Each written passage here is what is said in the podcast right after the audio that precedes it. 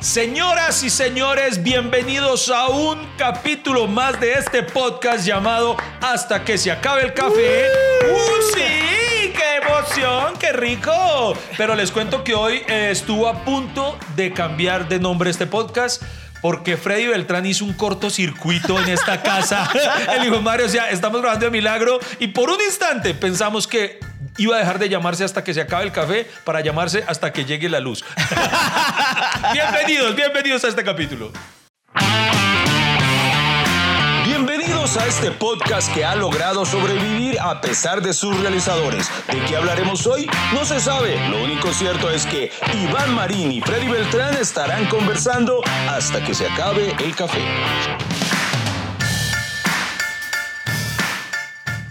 Sí, señores, un gusto estar con ustedes un día más de podcast en este eh, podría decirse radioprograma, Iván. Eh, sí, sí, Freddy. Eh, podcast programa. Nosotros ahora somos, yo, yo no sé cómo se, se, debe referir la gente a nosotros en cuanto a este término, porque nosotros somos comediantes, pero ya que estamos haciendo el podcast, eso nos convierte en que en podcasters. ¿Cómo se le llama a los que? Desocupados. sí, sí, sí. sí porque, porque un podcaster es alguien que vive de su podcast, en cambio este podcast no nos ha dado un de peso hasta ahora. Entonces, pero nos ha dado alegrías. Sí, nos ha, nos ha dado toda una familia, una comunidad café que nos escucha. Se viera la gente cómo nos quiere, Iván.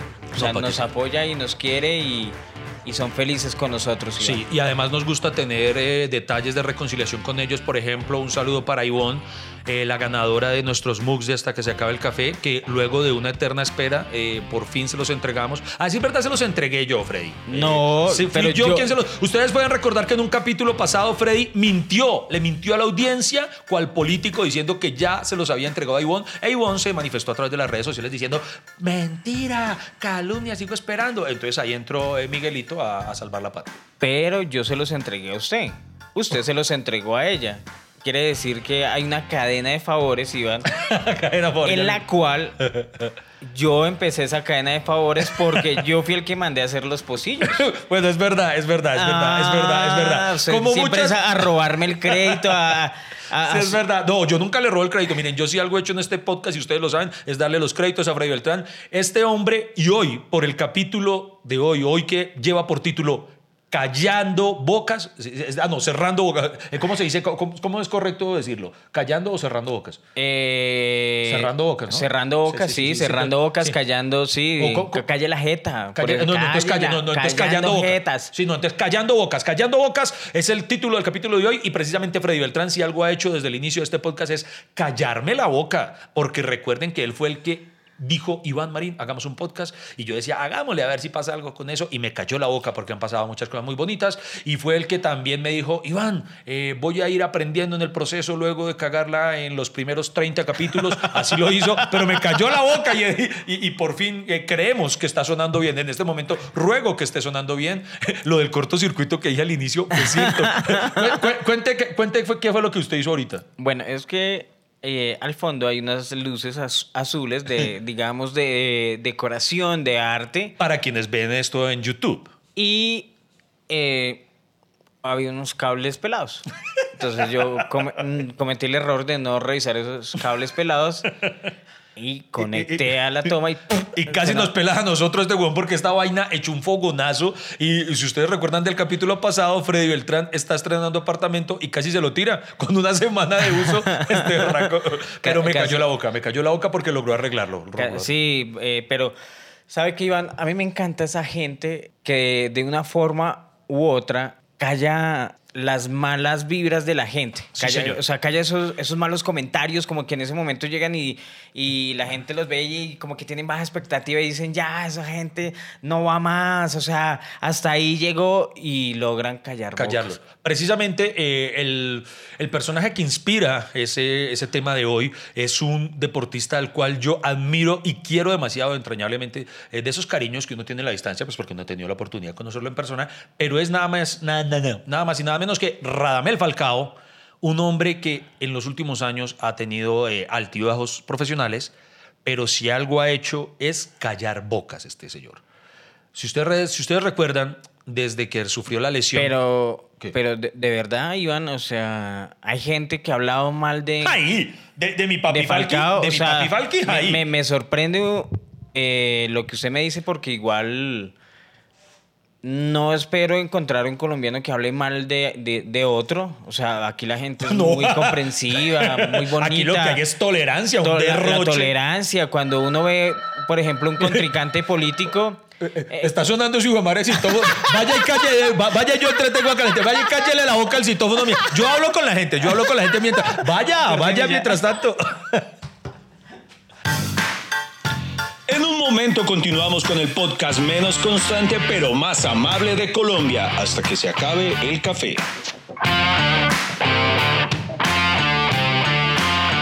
Iván Marín. ¿Quién era? ¿Quién era? ¿Quién, nos interrumpió el ritmo tan vertiginoso que llevaba este capítulo? ¿Sabes qué lo chistoso? Que llegó un domicilio. Ajá. Pero yo no he pedido nada.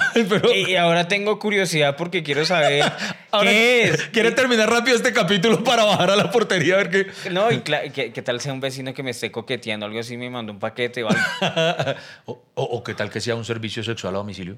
O, o sea, un sicario. Ay, hombre. Ay, qué va. Yo también tengo mis enemigos. me va a tener esa. Vaya, déjeme hablar. No, no, no interrumpa. Yo le voy a narrar a las personas en este momento en vivo y en directo. Iván Marín está narrando lo que está aconteciendo. el señor Freddy Beltrán ha pegado un pique a la carrera hasta el extremo de la cocina para poder contestar el citófono. En este momento lo tenemos hablando. Se acerca a su hijo que se siente avergonzado por lo que le está haciendo su padre. Está hablando con. Yo estoy seguro que le llegó a domicilio una prepago y no quiere admitirlo. Eh, venga para acá, ver, venga, venga, venga, vuelva, vuelva donde su audiencia. ¿Qué, qué, era? ¿Qué pasa? Porque, o sea, ¿qué es tan importante en ese paquete que, que, timbran con tanta insistencia? Usted ya le había dicho al portero ahorita abajo, ¿qué pasó? Eh, es un helado, se va a derretir si no baja ya por eso. Eh, es una bomba. eh, disculpe, Freddy, pero es que dice el señor que, que es un paquete que ya está pago. ¿Y si ya está pago, ¿por qué no lo deja ahí? Pues por eso, ¿para qué me llama? Ay, Dios mío. Bueno, pero, entonces, ¿podemos volver al tema, de Freddy Beltrán? Eh, sí, de que estamos hablando. De, Falcao, que, que, aquí en Colombia nadie habla mal de ningún otro colombiano. Entonces, no, ustedes recuerdan. Usted se tiró la sorpresa. ¿Qué? Porque en ningún momento habíamos dicho Falcao. Uy, qué hijo de perra man tan desconcentrado en la vida y este es el compañero de podcast que yo tengo. De verdad, este es el que yo me merezco. Ahorita cuando esté editando esto, usted por favor rebobina, eh, se le dice rebobinar a esto o no cómo, por favor rebobina y escucha cuando yo dije saliendo cuando yo dije Ramel Falcao, esa accidente y me niego por allá salió el hijo Matías el hijo de Freddy por allá, para que se está en YouTube, vieron por allá el niño que, no era el niño de mi pobre angelito, iba, iba a salir el hijo de Freddy y lo dejó encerrado, o sea, no puede ser, o sea, nos toca volver a interrumpir para que usted pueda abrir. ¿Qué? ¿Está cerrado? Yo le abro, mi amor. No vaya a editar nada de esto si no me puto. Yo necesito que la gente se dé cuenta, miren, de la clase de, de, personaje, de cuánto sufro. Para ustedes que dicen, el, podcast debería tener más capítulos diarios. No, no. Yo, yo no puedo soportar este, este, esto. Además, me ignora. Todos escucharon cuando yo dije que lo inspiró Radamel Falcao el capítulo de hoy. Y este ahora no se acuerda. No, no, no, no, no, no. No, sí, tampoco, pues por eso yo ahorita le estaba diciendo. A ver, a ver, voy a decir algo a ver si usted se concentra. Eh, pene. sí, eso sí. Eh, póngale cuidado que cuando vuelva a mencionar un pene, se va a acordar de que dije pene. obvio, por eso yo le estaba diciendo ahorita que se me hace raro que, que haya un colombiano que esté hablando mal de Falcao. Sí. Y vamos en eso. ¿Un pene de la nada sí lo divierte? Eh, estamos hablando de Falcao. Por ejemplo, a mí me parece increíble que la gente hable mal de Falcao uno tiene la expectativa de que las personas que hacen las cosas bien no tienen odiadores, o sea, no tienen gente que, le, que pueda hacerle mal o que pueda decir algo malo de esa persona. Y este podcast está dedicado a esos que han callado bocas. Sí, señor. Y precisamente Falcao que lo hizo desde, desde que él sufrió su lesión eh, que le impidió ir al Mundial de Brasil Em, sí. Eh, si ustedes recuerdan, hubo mucha gente, hubo comentaristas deportivos profesionales, o sea, no solamente el, hater barato de, redes sociales. Sí. Tipos diciendo, Falcao ya, y lo han así literalmente citados, que ya la, carrera de Falcao se acabó acá. No, ya, ya, ya, no. Eh, mejor que, que, abra una escuelita de fútbol, ya, no, no, no eh, que llame los Tigrecitos Fútbol Show, no sé, alguna cosa así. Hermano, hay, por ejemplo, eh, un comentarista deportivo que lo decía así de manera enfática, porque recuerden que no todos los Iván son chéveres. Carlos Antonio Vélez. Eh, no, no, Iván Mejía. ¿Iván Mejía? Iván Mejía. Ah, yo pensé que era Carlos Antonio. Porque sí, es el sí que, que me está ignorando, por eso No, digo que es todos que los es- Iván son chéveres, hombre. No, no entendió el subtexto. el punto está en que yo incluso hice una rutina por ahí en la que hablo y, y homenajeo a es- esa, esa faceta de Falcao, porque hablando en serio, no solo volvió al curubito, si ustedes recuerdan, él se tardó un poco, es verdad, ta- tal vez fue una, una lesión que pues, fue tan grave en su momento que, que fueron tal vez dos años complicados para el Tigre. No obstante, volvió. Y si ustedes recuerdan, para el momento en que el man volvió, incluso llegó a estar, em, ¿cómo se dice?, Eh, prenominado al balón de oro. Incluso llegó a ese punto. Y, y eso demuestra. Estuvo en el 11 ideal de la FIFA, ¿no? Sí, señor, también. Y el hombre después de, después de esa lesión alcanzó el, el récord como el goleador histórico de la selección Colombia. Eh, o sea, tantas cosas que ha hecho Radamel a partir de ese momento. Luego vuelve y tiene otra lesión. Y entonces esa gente que como que estuviera ahí agazapada para lanzársela encima, botarle mala vibra, como que se alegraran, como que dijeron, ah, pues, pucha, nos equivocamos la primera vez que lo quisimos jubilar prematuramente, entonces ahora sí. Entonces volvieron a írsele a Falcao, que no, que Falcao estaba acabado, que no sé qué. Entonces resulta que Falcao eh, fichó con un nuevo club. ¿Usted sabe cuántos años tiene Falcao? Eh, corríjame si me equivoco, son 35, 36.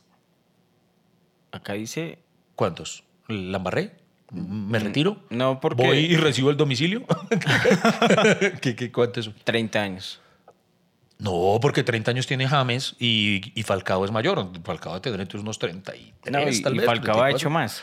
Eh, sí, sí. O sea, históricamente sí, sí, sí, sí. sí. Es que encontré un artículo en el que dice, obviamente me interesa, son los récords de Falcao, porque mucha gente, ay, que, que, que, que es lo que ha hecho Falcao, que no sé qué, para ser referente de la selección Colombia, y siempre lo están comparando.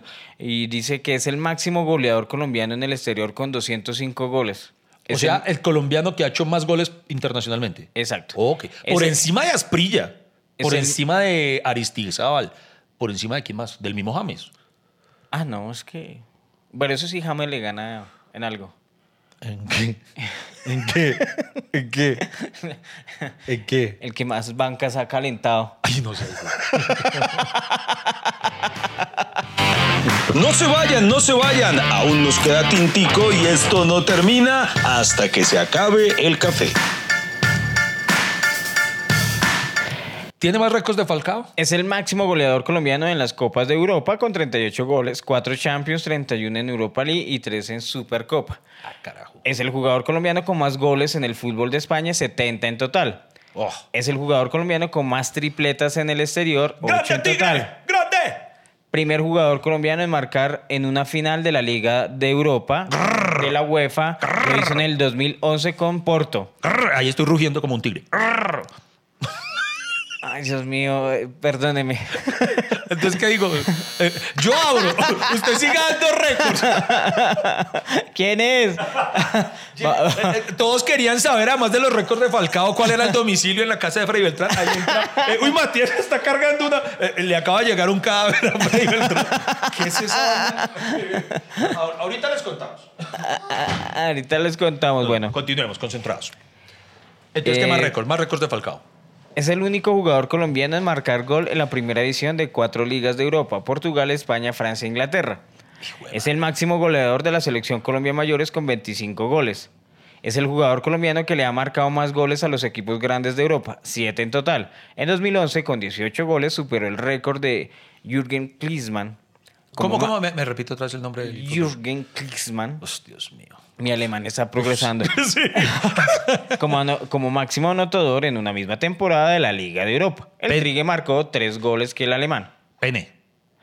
Primer jugador en la historia de la Liga de Europa en marcar tres tripletas en una misma temporada lo hizo en 2012 con el Atlético de Madrid.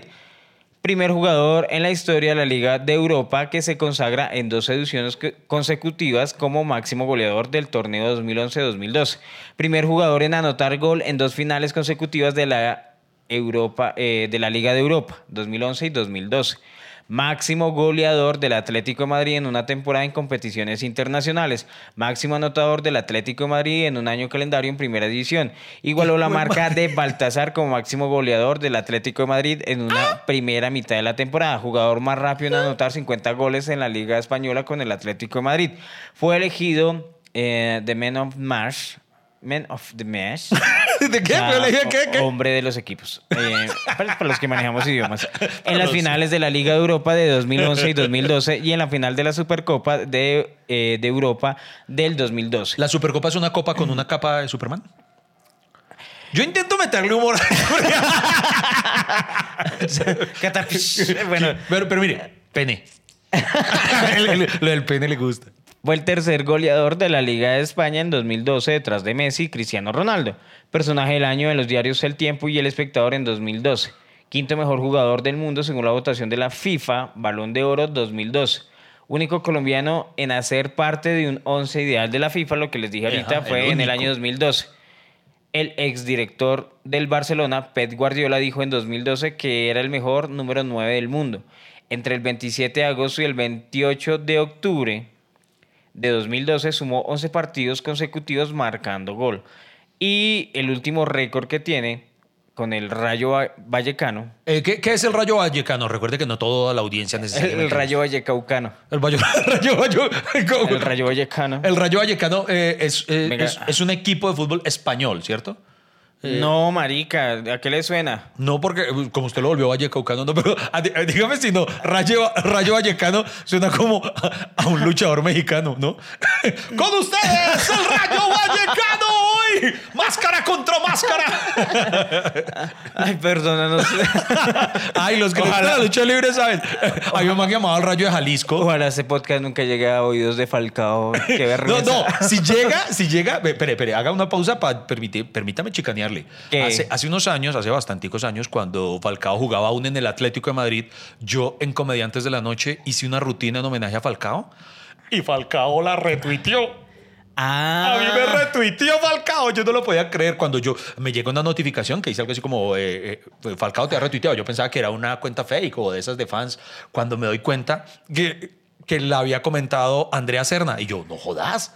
Y entonces ahí me doy cuenta y yo detengo el carro y porque yo iba manejando cuando me di cuenta y le digo a mi esposa, me repitió Falcao.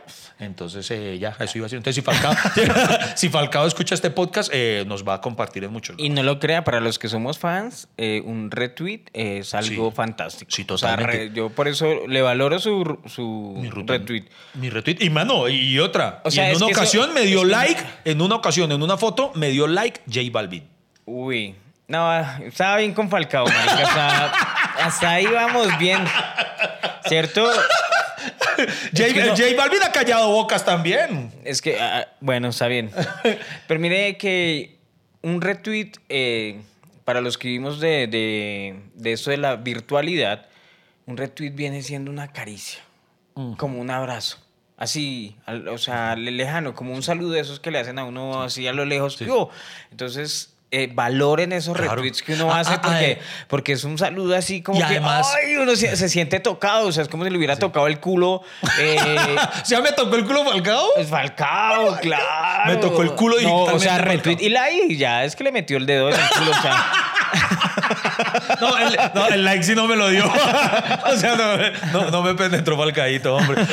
Pero vengan, em, volviendo a lo del rayo, precisamente Falcao una vez más está callando bocas porque vuelve y juega. Había personas que ya estaban diciendo Falcao va de salida. Y ya en el rayo vallecano, eh, no recuerdo, ahí sí actuando como Freddy Beltrán, no recuerdo, eh, no le puse cuidado. Sí, sí alcanzó a decir cuál es el récord. No, hijo de puta, porque como siempre se me interrumpió.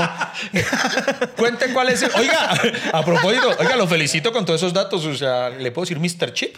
Mr. Chip. No, pero, ¿Sabe quién es Mr. Chip? Sí, claro que ah, sí. ¿Quién es Mr. Chip? Mr. Chip una vez me dio un retweet. Mr. Chip. Ay, que va a hablar mierda. Me tocó el culo. Mr. Chip le dio en serio ¿Por qué? ¿Y cuál era su tío? Porque es que yo le escribía todos los días: Hola, Mr. Chip. Hola, Mr. Chip. Hola, sígueme, sígueme, sígueme, Mr. Chip. Hola, Mr. Chip. Hola, Mr. Chip. Hola, Mr. Chip. Pero, pero cuéntele a la gente quién es Mr. Chip, porque de pronto ahí no falta el que piense que es el dueño de las galletas, ¿no? Mr. Chip es un usuario en Twitter. No es un usuario.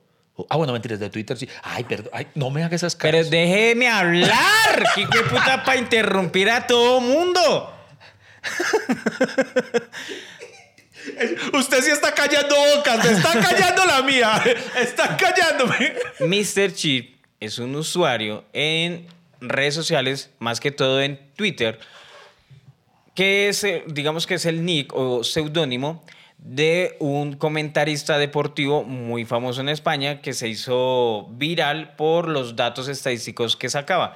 Entonces, cada vez que alguien necesitaba un dato estadístico o un comentario sobre el fútbol a nivel internacional, acudían a Mr. Chip. Por eso se hizo muy famoso en Twitter. Entonces, cada vez que, eh, ¿cuántos goles ha anotado Falcao? Entonces, eh, Mr. Chip le daba el dato de una vez. Es como si tuviera un software. ¿Cómo hace, cierto? Un software. Pero es que, tiene un, software estadístico donde el man pero es que, los datos. Pero ¿cómo lo deposita? Porque es que Mr. Chip ha salido a veces, hay quienes, eh, hasta Mr. Chip tiene detractores, hasta Mr. Chip ha callado bocas.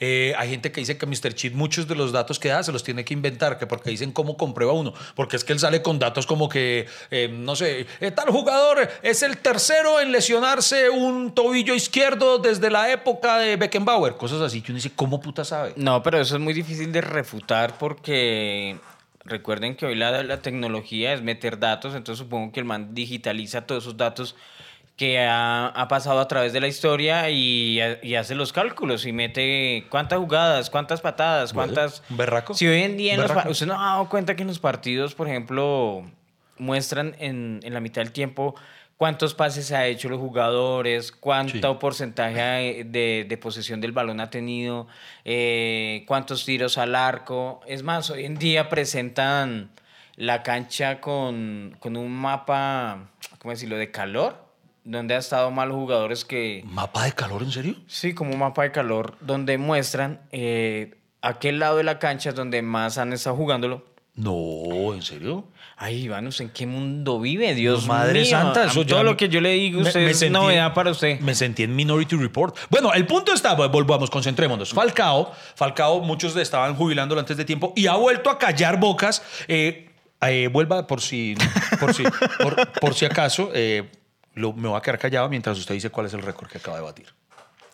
El récord eh, se ha convertido en el jugador del Rayo Vallecano en anotar tres goles en los tres primeros partidos de la temporada. Tres partidos, tres goles. Entonces ese es un récord que lo anotaba Mr. Chip. Eh, creo que el último jugador que había hecho eso eh, no me acuerdo eh, el que está ahorita en... Busquémoslo ya mismo porque el que yo... en Atlético de Madrid. Eh, otro jugador de que jugaba, ahora juega en el Atlético de Madrid, jugó en el Chelsea. Míralo ahí tiene, Diego Costa. Diego Costa. Fue el último en. Sí, eso, si no me equivoco, jugó en Chelsea, en Atlético de Madrid y sus inicios estuvo en el Rayo Vallecano. Entonces es un récord que ahora, ahora tiene Falcao. Y que yo estoy seguro, Falcao otra vez con todo y todo le va a tocar seguir callando bocas, porque por ejemplo leí un titular eh, para el momento en el que grabamos esto, eh, un español, un comentarista español, les leo el titular, famoso relator español le baja la caña a Falcao y no cree que haga muchos más goles. O sea, que dice que, estuvo de buenas porque, listo, que ha anotado tres goles en tres partidos, pero coño, que, venga, que este tipo, el de las azucaritas, que no va a hacer más goles en lo que queda de la temporada. Falcao puede ser que no haga más goles, pero lo que sí estamos seguros es que puede hacer más hijos. ¿Por qué? sí, sí, sí, No se vayan, no se vayan. Aún nos queda tintico y esto no termina hasta que se acabe el café.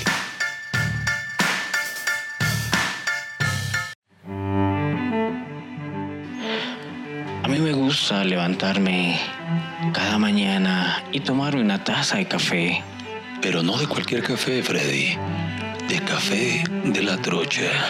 Porque café de la trocha es recogido, molido, procesado, empacado, consumido por personas exclusivas, Iván.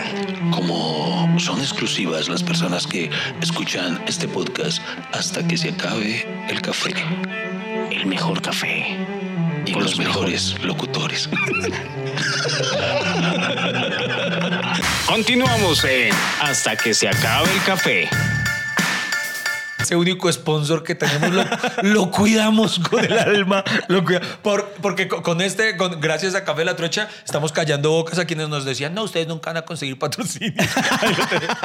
Oigan, Freddy, bueno, porque el capítulo no se llama ¿Qué, qué es de la vida de Falcao? Estamos eh, hablando de, de, eso, las personas que han callado bocas. Y vamos a decirlo abiertamente, Freddy Beltrán, yo creo que los dos, cada uno eh, en su historia personal de vida, ha callado bocas. Por ejemplo, eh, Falcao le ha callado la boca a su médico de planificación familiar. esta vasectomía sí le va a servir, don Tigre. Esta con esta sí. Oiga, que a mí me ha siempre dicho, ¿usted se acuerda que en una de las tantas lesiones de Falcao, esto, esto de verdad pasó así?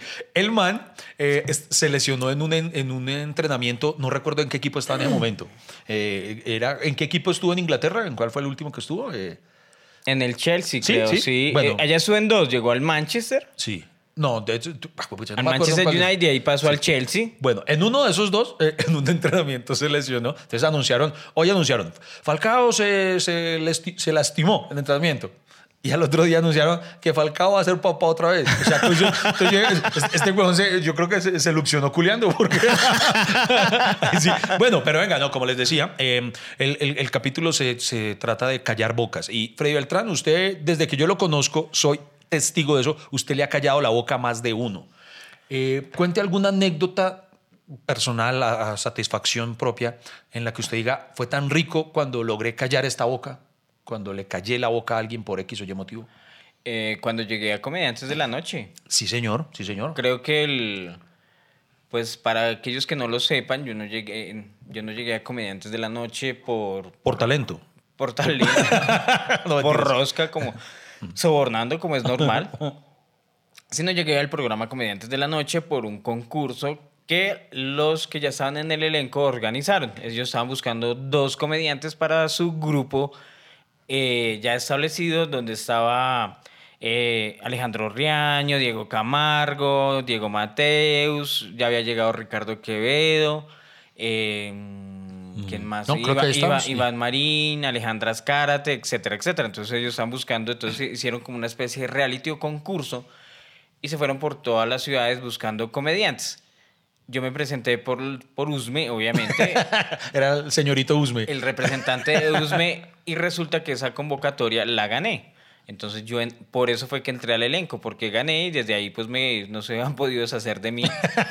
Pero, hemos intentado. Sí, pero no, y fue cuando nos conocimos con Iván Marín y por ejemplo, una persona, eh, todas las personas que decían, ay, es un eh, no se presente a eso, usted no va a llegar a nada, eh, la comedia no le va a dar, eso mejor dedíquese a algo serio. A esas personas les callé la boca. Le callé la boca a otros compañeros comediantes que envidiaban mi posición, como yo nunca me presenté o nunca me interesó presentarme a comediantes de la noche porque yo pensé que iba a acabar la universidad y seguir mi, mi plan de docencia, mi, iba a ser profesor. Entonces también les callé la boca a ellos no sé, creo que le cayó la boca a mucha gente. O sea que finalmente le cayó la boca a sus profesores de la universidad que le dijeron, ah, usted va a enseñar y usted, ay, cállese. Pues a los profesores de la universidad, mis profesores odiaban a los cuenteros, odiaban a los comediantes. ¿Ah, sí, ya lo Claro, para ellos ser, lo, ser comediantes era el paria del arte. Ah, carajo. Bueno, sí, eso sí nos, nos pasa a todos aún. ¿Por, qué cree que en, muchos teatros no programan un día estelar la comedia? Sí, es cierto. Un stand-up comedy, sino siempre es obra de teatro, sino... Es verdad. El, el martes, el día que menos Mucha gente cuando, miércoles. Cuando piensan que no va a ir nadie y los comediantes han callado bocas porque hay muchos compañeros e incluso, hay que decirlo, hijo de madre, con, con varios compañeros empezamos nosotros hace bastantes años ya, cuando precisamente ningún teatro nos abría las puertas a un horario estelar, nos empezaron a abrir las puertas, pero solo nos daban los martes, así como el día que no va nadie, decía, ay, démosle ese día como para callar a estos manes. Y logramos empezar a hacer que la gente fuera a los teatros desde un martes. Yo creo que también se le ha callado la boca a las nuevas generaciones de comediantes. Perdón, eh, a las nuevas generaciones de comediantes. Esa flema está callándole la boca. Me están callando la boca. Creo que las comediantes, las nuevas generaciones de comediantes que, que para impulsar su carrera sepultaron a otros o querían sepultar a otros eh, hablando mal de ellos y, y no. Hermano, mire, yo creo que, yo no sé si Freddy le pasó. yo he tenido que escuchar. A ver, yo llevo 21 años dedicado a esto, de los cuales pues no puedo decir que todos hayan sido necesariamente éxito, pero digamos que yo diga... Por ahí uno, por ahí uno. Por ahí uno. solo los primeros 20 he sufrido. no, pero, pero 20 años de aprendizaje, los demás... Bueno. Pero digamos de, de, ya gozar de, ¿cómo decirlo?, de cierto reconocimiento o, algo, alguna, o algún posicionamiento eh, eh, en, en, el gremio, eh, he tenido que escuchar tantas veces que ya perdí la cuenta, personas no solo del mismo gremio, sino incluso familiares, incluso familiares míos, que como que dicen, como no, que como que no, no, dicen literalmente, no, pero es que eso tiene que aprovechar ya porque esos 15 minuticos de fama pasan rápido. Hermano, esos 15 minuticos hemos logrado estirarlos a lo largo de, gracias a Dios, más de una década. Y entonces, cada año en el cual hacemos algún proyecto bonito, yo creo que le estamos callando la boca a alguien siempre. Es que, gracias a Dios, nuestra profesión tiene varias salidas. La escritura, el stand-up comedy, eh, el contenido en redes sociales, eh, las presentaciones en vivo. Gracias a Dios, pues nosotros tenemos varias salidas, pero, pero sabe que también a mucha gente que desmerita el trabajo. Yo no sé si usted le ha pasado, Iván, que usted se le pregunta, bueno, ¿y usted qué hace? No, yo soy comediante. No, pero ¿de qué vive? Sí, sí, sí, sí, sí, sí. Hay gente que me ha preguntado, ven, pero sí, eh, tú, bueno, sí, haces comedia, pero, pero, pero además de eso, ¿qué? Por Dios santo, esto es un trabajo, Diego perra. No, y, y, cuando uno dice, bueno, y cuando habla su show y la gente escandaliza, de verdad, pero es que yo no me gano ni en toda la vida. Yo, pues no es mi problema, o sea, ¿cierto? Y por eso, y es como un mensaje que hablando en serio queremos dar eh, a las personas que escuchan esto, hermano, nunca, nunca se dejen de tener por un no. Eh, tan rico que es callar bocas. Lo invitamos a que usted agarre sus sueños y calle bocas, porque es muy importante ver de quién vienen los señalamientos. Por ejemplo, me, llama la atención el man que, que, acaba de decir que Falcao no va a hacer más goles en esta temporada. ¿Quién es? El man es, es un, se llama es que Manolo Lama. Yo no respeto a un man que, que, Lama. Manolo Lama. Vaya, que lo lama un sapo. O sea, si uno puede tener un, un hater. Tiene que llamarse Manolo, ¿cierto? No, se imagina Manolo y es una persona que odia. ¿Es que? Manolo Lama o sea, nadie le va a lamer. además, pues se supone que allá en España es importante, pero mano, yo no soy capaz de respetar a Manolo con todo respeto, porque además vea el nombre del programa en el que trabaja. ¿En se Llama El Tertulión de los Domingos. El Tertulión. El Eso suena como a dominguísimo, ¿no? el Tertulión. El Tertulión. Entonces, yo quiero que Falcao le calle la boca a don Manolo y hay muchos casos, hermano, muchos, muchos casos de personas que, que han dudado de, nosotros a lo largo de todos estos años y, y para qué, pero el solo hecho, vamos a decirlo así, el solo hecho de que estemos Pero ninguno se llama Manolo. No, ninguno. o sea, que... yo tengo un así hater que me diga... Eh, no, es que, uno se imagina la vida y eh, entonces es un Manolo, no. Un Luis. es que hay que. Un Ramiro. Como decía Fito Páez, eh, no hay que hacerse de enemigos que no estén a la altura del conflicto.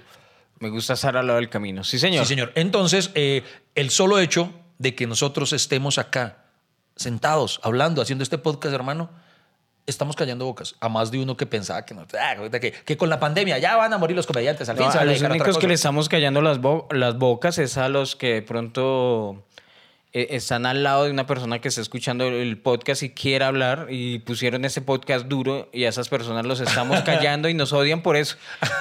Le estamos callando la boca a esos que... Eh, Porque si usted se ha dado cuenta que cuando uno no quiere hablar con nadie, uno, ay, bueno, Empezó la novela. empezó, mi podcast. empezó mi podcast favorito y le suena el volumen. Uy, hasta que se acaba el café. Qué cosa tan buena. Oiga, a, veces para callar bocas ni siquiera hay que hacer algo realmente espectacular o grande. A veces, yo le he dicho a usted cuál es mi frase favorita en la vida. ¿Cuál? La que rige, hablando muy en serio, mi, mi, mi vida. ¿Cuál? Una frase que le escuché a mi comediante favorito, Jerry Seinfeld, y es: La mejor venganza es ser feliz. La mejor venganza es ser feliz. Sí, señor. a veces lo he dicho, ni siquiera usted necesita hacer alguna vaina espectacular, lanzar una cosa de un teatro y... No, no, no, nada. Simple y llanamente, con que lo vean a usted feliz. Hay mucha gente que puta, queda callada, como con esa rabia. Este hijo de puta, a pesar de toda la mala vibra que le tiramos, sigue siendo feliz. Mi frase favorita es de Forrest Gump. ¿Cuál es? ¿Ron? La vida, la vida es como una caja de bombones. Uno no sabe cuál le va a tocar. Y a usted le tocó este bombonzazo.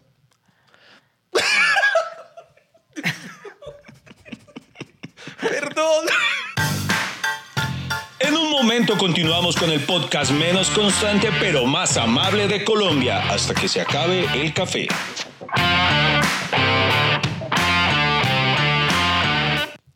Eh, perdónenos, perdónenos, o sea, de, de, verdad, de verdad que... Ahí Freddy Beltrán lanzó la cortinilla y me cayó la boca. pero, pero es que uno no, uno uno uno no sabe Eso. No sé qué es eso. eso no. Otro corto. Un corto y le salió el culo, que fue lo que me preocupó. No, eh, ahora se está dañando todo, maldita sea. en la casa nueva. Que no se está pasando. No, el, el, problema es que estamos estrenando casa, pero con los muebles viejos. Chispas. Oiga, ¿saben qué? A la larga, en Comediantes de la Noche, pues lastimosamente, RCN nos cayó la boca porque no nos llamó para más temporadas. nos quedamos ahí esperando la temporada. no, pero mire que Comediantes de la Noche, a pesar de que es un programa que no está al aire, toda la gente lo referencia. Sí, es un Yo siempre que menciono Comediantes de la Noche, ay, sí, yo lo veía. Ay, Comediantes de la Noche, Comediantes, nosotros lo conocimos en Comediantes de la Noche, Comediantes de la Noche, y gracias a Dios, o sea, es como... Es un programa temporal, digo yo. Sí, señor, en efecto, en efecto temporal. Mire que el programa Comediantes de la Noche le cayó la boca a muchos, porque era un programa sin expectativa. Ustedes no lo saben, pero eh, aquellos productores ejecutivos en el canal RCN no creían en el producto. Eh, ni siquiera invirtieron. O sea, hacer el programa Comediantes de la Noche en presupuestos de televisión sale sumamente barato, económico. Y lo hicieron porque sí, porque era barato. Pero cuando se volvió un éxito, se volvió la locura, ahí sí empezaron a invertir, ahí sí empezaron a creer y ahora sí los comediantes eran, eh, claro, fue el lanzamiento al estrellato de, muchos de nosotros, digo yo estrellato, pues... pues al reconocimiento. Al reconocimiento que tenemos hoy y además el posicionamiento que le dimos al stand-up comedy, porque gracias a ese posicionamiento que tuvo el programa Los Comediantes de la Noche es que muchos comediantes nuevos tienen espacios de stand-up comedy y pueden hablar del stand-up comedy. Si no hubiera sucedido ese proceso, no estarían contando el cuento, digo yo. Exacto. Y además, por ejemplo, el mismo Comediantes de la Noche cayó la boca a muchos productores que nosotros habíamos intentado con un grupo de, amigos comediantes, habíamos hecho un par de intentos por llevar el género de la stand-up comedy a, la pantalla, a la televisión. Sí. Y nos decían que eso no iba a pegar, porque decían, ah, eso, ese humor acá no funciona porque Colombia es un país de tradición de cuenta chistes, lo cual era cierto hasta ese momento. Y nosotros decíamos, es que no venimos a decir que, que, que, que se tiene que acabar una era de cuenta chistes, los chistes son muy bacanos, pero solamente queremos mostrar otro género de humor y nos decían que eso no iba a pegar, que, no, que eso no jamás pegaría televisivamente. Y, mire lo que terminó ocurriendo ahí. Se callaron unas boquillas. Es que normalmente los éxitos son así. Cierto como que siempre hay bajas expectativas sobre, sobre ese producto que quieren mostrar y cuando eso resulta ser un éxito, eh, hay, uno calla bocas. Es que sabe que da rabia, Iván, que normalmente en casi todas las historias de éxito, siempre hay alguien que le pone eh, la zancadilla al proyecto. Siempre habla de que este man no quería, que a mí no me querían, que este sí me quería, que no me creían en mí, que a las... Porque normalmente cuando ustedes se dan cuenta en los premios siempre hay alguien que dice, ay, este premio se lo agradezco a quien creyó en mí. Como echándole puya, ¿cierto? Como diciendo, mire, acá estoy, no, gracias a usted, perro hijo de madre, desgraciado que no creyó en mí, sino una persona creyó en usted y por eso tiene el éxito que hoy tiene. Y lo cuentan todos los artistas. Ahorita que usted hablaba de J Balvin, J Balvin también cuenta que a él le cerraron muchas puertas, muchas, veces.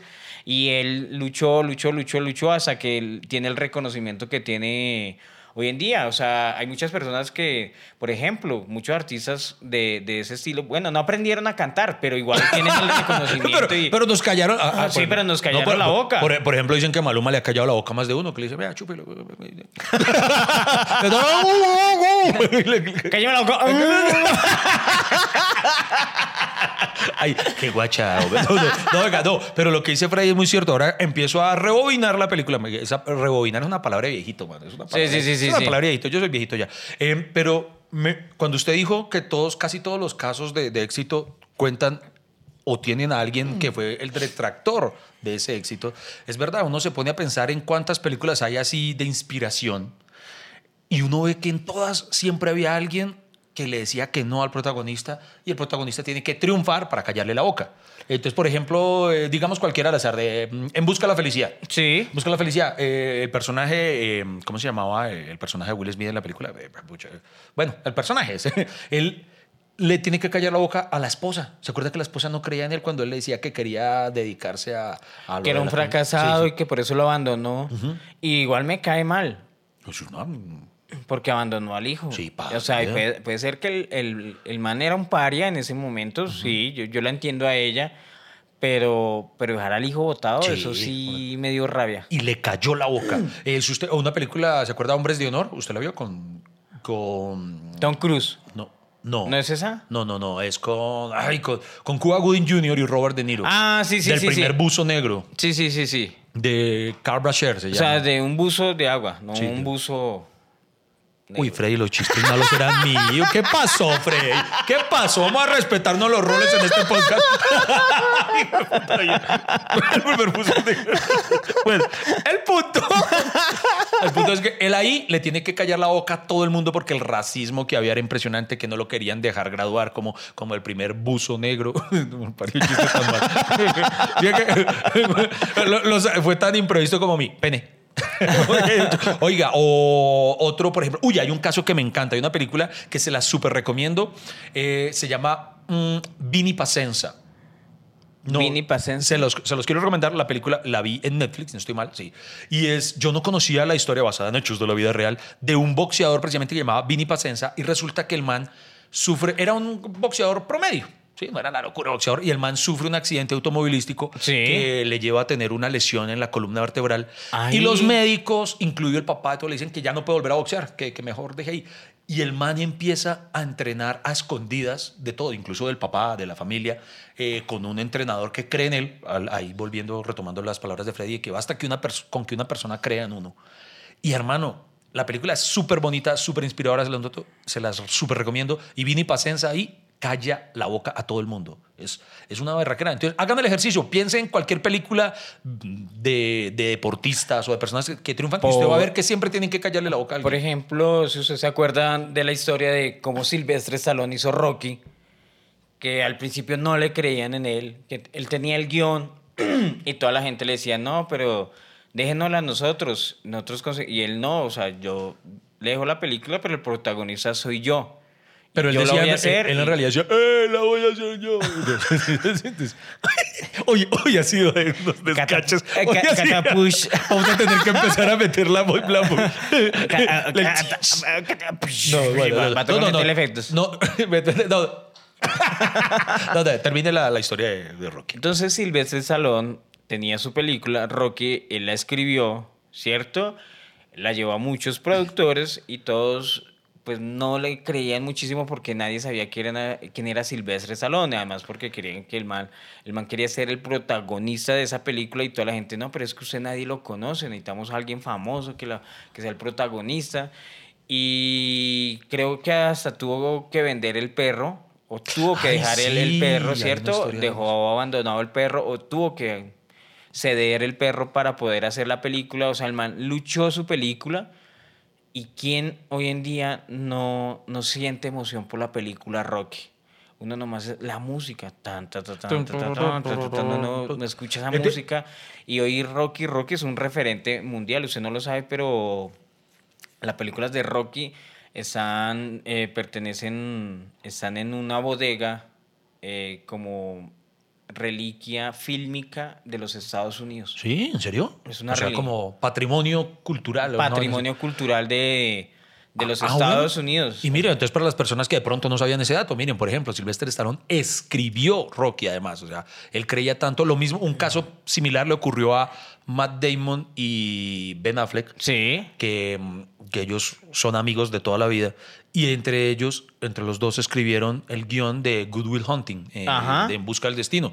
Y ocurría lo mismo. Ellos lo ofrecían y decían, ah, el guion está una chimba, pero véndanlo. Y ellos, no, no, no, tiene que ser con nosotros que la tienen que hacer. Y eso nos deja una lección muy importante: es que Freddy escribamos un guion nosotros, porque. Eh, para que, pero, pero, pero, pero, Iván, callaría bocas si fuera juicioso y escribiría. Sí, es verdad, toca, toca, toca. Oiga, no, venga, usted mire, acabo de tener un, un flashback, un, un, un, momento de mi vida que, que, hablando, poniéndome en serio, no es que sea tan, o sea, es bacano y al mismo tiempo no de recordar. ¿Cuál? Hubo un momento, eh, yo tendría tal vez unos 16 años, a mí me gustaba muchísimo, muchísimo escribir y yo era obsesivo con la escritura. Sí. Y entonces yo dedicaba muchísimas horas a, la escritura. Claro que en aquel entonces yo quería ser un escritor serio, yo quería escribir, eh, yo quería, yo decía, yo voy a ser el próximo José Saramago, alguna vaina así. Y yo escribía y participaba en concursos, en festivales, toda la cosa. Y recuerdo en una ocasión pasa mi tía y me dice, me, me mira y me dice de manera despectiva, dice, hm, usted todo el tiempo que pierde ahí como, como si escribir pendejaras le fuera a dar para vivir. Y eso de verdad hablando en serio, uy, lo, lo, recuerdo y me dio algo porque no es, no es chévere recordar eso, pero al mismo tiempo es chévere porque gracias a Dios, eh, pues sí, señores. Esa le cayó, le, cayó, le cayó la boca a su tía. Sí, sí, pues sí. Pero, pero, pero, eh, le hubiera hecho caso a su tía, a lo bien, o sea. Porque nos hubiéramos dedicado a otra cosa. Sí, es, pues, millonarios. Cuando empezó la pandemia sí lo pensé, fue puta. Oiga, pero ahorita que usted dijo lo del guion, y yo ya escribí un guion, Iván, y usted sabe que yo escribí un Oiga, guion. sí, es verdad, sí, señor. Y yo le invité a usted a producir conmigo ese guion, pero nunca se le dio la gana. Lo que pasa es que, pues, es, que una película es carita, Freddy, pero lo vamos a hacer y vamos a callar, lo vamos a hacer. lo vamos a hacer. Eso espero. No, pero hablando en serio, por ejemplo. Si yo me muero, haga esa película, Iván. No, por ejemplo. Eso, eso es algo que, por ejemplo, la gente no sabe. No, Freddy Beltrán y yo hemos tenido la oportunidad incluso de, compartir pantalla. Hemos estado en varias películas eh, de la productora Taiwan que nos alegra mucho, nos enorgullece mucho eh, formar parte de todo este proceso, pero igual nosotros, por ejemplo, tenemos el sueño de una película nuestra, o sea, concebida, parida por nosotros, digámoslo así. Sí, y no es porno, o sea, porque la gente dirá, ay, quieren hacer un trío. No, pero igual nosotros, oiga, hoy descubrí que, ya que tengo potencial para actor porno. ¿Por qué se dio cuenta? Porque me llegó, un, me llegó por WhatsApp un, le voy a dar para que usted mismo lea para que vean que no estoy No, no me vaya a dar. Sí, le voy a dar. Me, me, llegó por WhatsApp un mensaje eh, como un aviso clasificado. ¿Cuál? Eh, señor Freddy, por favor, le extiendo mi celular y lea lo que dice ahí para que vean que sí voy a servir para actores porno. ¿Qué dice? Ah, ay, hijo de madre. ¿Qué dice? ¿Qué? Léalo, léalo. ¿Qué dice? Lean voz alta. Uh, ok, es un mensaje de. Bueno, la operación Jarocha. Dice ahí. No, casting porno. Casting porno. Buscamos actores porno. O sea, lo, voy a leerlo como si fueran como Sí. Casting porno. Buscamos actores porno. Sé parte de la nueva película 2021. Buscamos actores de la tercera edad y pene pequeño. Inscríbete. Hot Star Casting. Si conoces a alguno, etiquétale esa publicidad. Te pagamos por escena. Vea, sí, miren, miren, ahí está, nunca me describen también tercera edad y pene pequeño. Entonces, por eso, a la larga, sí que por eso yo he enviado mensajes subliminal a lo largo de todo el podcast y he dicho, pene. Pene. Ah. o sea, venía a este podcast a desquitarse conmigo. ¿Usted sabía que, que Sylvester Stallone actuó en una película semiporno? ¿Porno? Había escuchado de Arnold Schwarzenegger. No, no, es ah, Schwarzenegger, no es Schwarzenegger, y, no he escuchado. Y Julia Roberts. Julia Roberts, no, de Schwarzenegger no había escuchado. También sé ah, que hizo escena, escena por Nibiris. Sí, mira tú. Ah, carajo. Bueno, es que sí, y, y, pero, mire que antes el, el porno era como más... Um, como, o sea, como que lo miraban más feo, ¿no? Digo yo, hoy en día hacer porno pero ahora también es celebridad. Pero no, ni siquiera no. al contrario, a mí me parece que tuvo una época en la que sí había celebridad, que por eso existía el término porn star. Ahora no, porque ahora OnlyFans. O sea, ya, ya la industria porno va, para OnlyFans, porque muchos dicen, yo, yo por eso se masificó, y, Se, normalizó. Uy, qué buena utilización de los términos. Se, se, normalizó el porno. Vea, vea, vea. hasta Iván Marín va a saltar al estrellato porque es de la tercera edad y tiene pene pequeño. Las conversaciones más disparatadas, recocheras, sin sentido, que no van para ningún lado, pero igual aquí nos vamos a quedar con ustedes hasta que se acabe el café.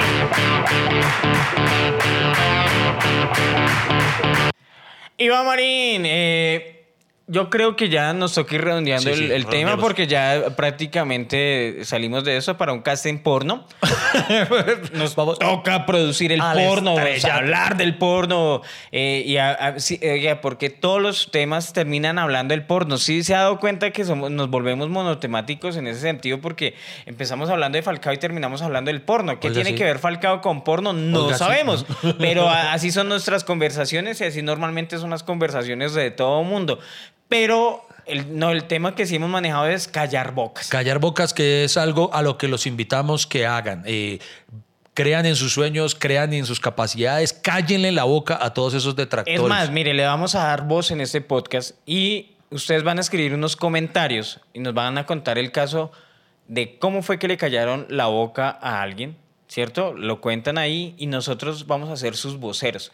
Vamos a coger sus comentarios y los vamos a hacer públicos. Eso, eso, eso. Si ustedes quieren poner los nombres reales, pónganlos, pero si quieren eh, cambiar los nombres, cámbienlos de las personas implicadas, pero hagamos ese ejercicio de es cierto, de, ese exorcismo de sacarnos, mire, yo le callé la boca a usted, porque yo sé que muchas personas tendrán historias de que yo le callé la boca a ese, yo le callé, o sea, gente que no creyó en usted, gente que lo jodió la vida, que no le tenía expectativas, que no creyeron en usted.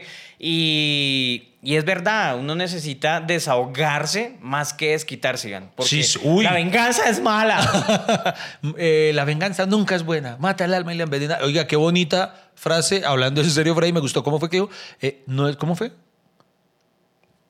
no sabe lo que dijo, pero fue bonito, fue bonito. pues claro yo que sé lo que dije, pero la idea era que usted yo, dijera, me gustó esa frase.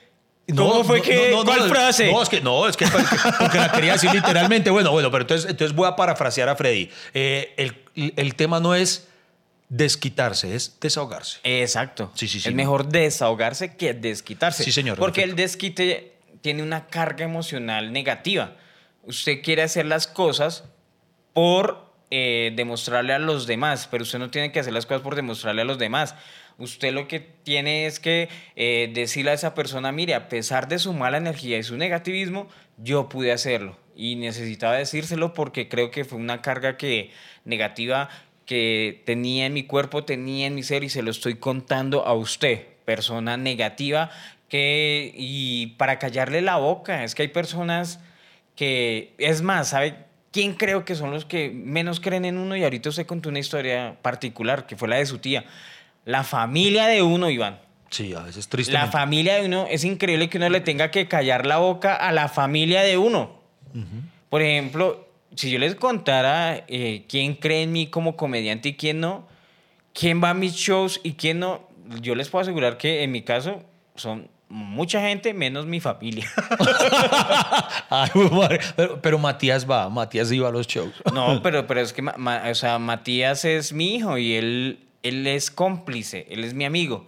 Él es mi mm. cómplice y es mi amigo y él tiene que estar, pero los que me conocieron de la edad de Matías, esa gente que me vio chiquito y que hoy en día me ve de adulto y no se imaginaban que yo iba a ser comediante, o me iba a dedicar a eso, pues mire lo que pasó. Eso, hay otra, vea, por ejemplo, una época de necesidad económica muy grande en mi vida, cuando estaban los primeros años de esto, y me tocó tomar la decisión de, eh, y eso amerita para que hablemos en otro capítulo de eso, pero me tocó eh, presentarme a los cuentachistes de Sábados Felices. Yo estaba muy mal económicamente, muy, muy mal. Y, Pero suena feo. o sea, estaba tan mal que me tocó presentarme a Sábados Felices. No, no, no. Era porque yo por convicción... Está insinuando que los que se presentan a Sábados Felices son... ¿Qué? No. ¿Por necesidad? Está diciendo que son muertos de hambre y van.